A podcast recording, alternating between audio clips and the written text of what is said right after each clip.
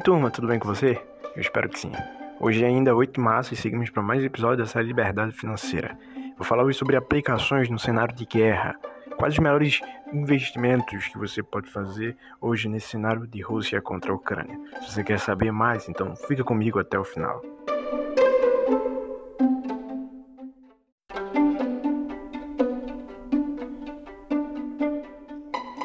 Parece que está sendo modinha, ou seja, atrativo.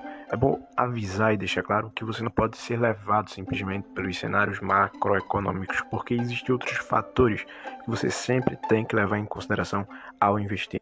O principal guia para você conseguir manter seus investimentos saudáveis não é situações macroeconômicas, mas uma estratégia que lhe permita, mediante a crise, mediante os cenários difíceis que a economia passa, sobreviver de maneira rentável.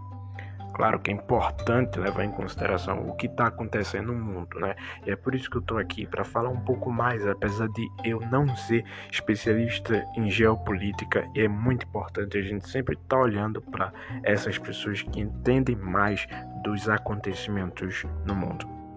Cuidado também para você não investir baseado em previsões, tanto suas pessoais quanto previsões de outras pessoas. Existe o Focus, né, que é o sistema específico para fazer previsões em relação a taxas de juros e a inflação, mas mesmo ele comete erros, né, como aconteceu no ano passado, por exemplo, cuja sua previsão para a taxa eh, de juros e a inflação era uma e foi totalmente diferente. Lembre-se também que investimentos é para longo prazo. Você não pode ficar focando em é, o que eu estou perdendo agora ou o que eu vou ganhar agora, meramente no momento. Porque investimentos é para longo prazo e entre uma coisa ou outra, o que mais rende é sempre o, longo prazo. O T de tempo é sempre a potência né, das é, leis, da, das equações nos investimentos. E se for para analisar o curto prazo, Sempre use a sua estratégia de investimentos. Como assim usar minha estratégia? Digamos que você investe em ações e divida 50% para ações brasileiras e 50% para ações estrangeiras, por exemplo. E se, por exemplo, em um ano as ações brasileiras renderem 10% e as ações estrangeiras renderem 20%, você vai ter, no caso aí, um desbalanceamento. Ou seja, vai estar 55% das ações estrangeiras e, 5, é, e 45% de ações brasileiras por causa desse rendimento que houve em cada um dos tipos de ações, né? Por isso que o próximo aporte que você fazer, você vai fazer pelas ações, no caso brasileiras, aumentando 5% ou simplesmente vender algumas classes de ativo a curto prazo das ações estrangeiras e comprar mais brasileiras para que a sua estratégia de 50% em cada seja cada vez mais é, balanceada. Né? Agora, voltando ao cenário atual, os apertos monetários é, privilegia né, empresas de produções de commodities, por exemplo, o petróleo, que teve e está tendo o preço do barril aí explodir, tá? A gente já está chegando na casa dos 120, 130 dólares por barril, que estava antes na casa dos 90, e isso é realmente um aumento muito grande. O motivo é simples, né? Como a Rússia, a terceira maior exportadora de petróleo do mundo, e ela aí com dificuldades e parando de exportar por causa das sanções que aconteceu, então acontece que a gente tem uma escassez maior, e vocês sabem que escassez para a mesma demanda ocasiona um aumento do preço, num preço maior, e é o que tem acontecido com o petróleo. É claro, se aumenta o preço do petróleo, ações de Petrobras e outras é, aumentam. Inclusive, o Banco Suíço fez recomendações.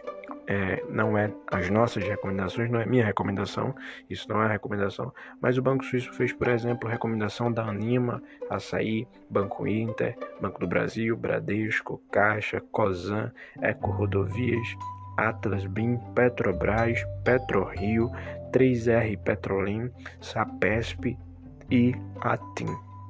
Ele colocou aqui três ações de petróleo porque a tendência do petróleo aumentar faz com que essa empresa valorize. Só que isso pode ser né, é uma ilusão, porque quando você compra simplesmente porque aquilo está se valorizando, significa que você está comprando por um preço que está maior, né?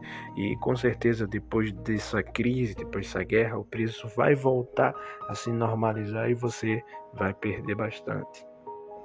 Por isso que o ideal que eu sugiro, né, o meu conselho pessoal, é você se livrar dessas dicas de bancos e, e de corretores e opiniões de mercado que vai falar sobre empresas que vão se valorizar e você cuidar para observar empresas que estão passando por crises nesse momento, caindo de preço, porque obviamente depois dessas crises elas vão se recuperar e você vai ter aproveitado uma grande oportunidade.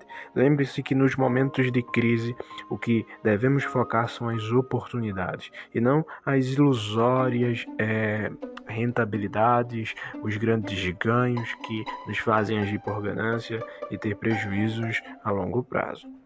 A minha recomendação, portanto, e meu conselho é que você não seja levado a comprar para vender logo, porque simplesmente está aumentando, vou comprar aqui para vender daqui a três dias.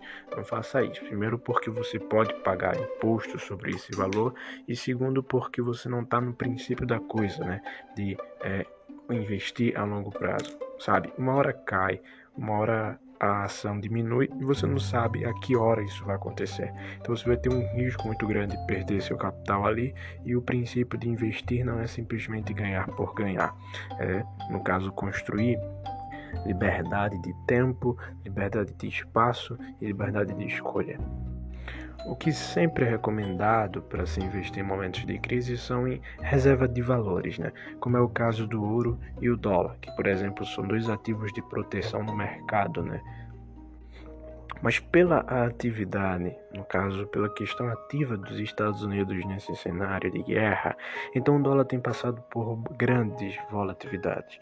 Por isso que a minha recomendação aqui, minha sugestão fica em você usar somente o ouro como reserva de valor e observar a renda fixa, né, que está bastante atrativa.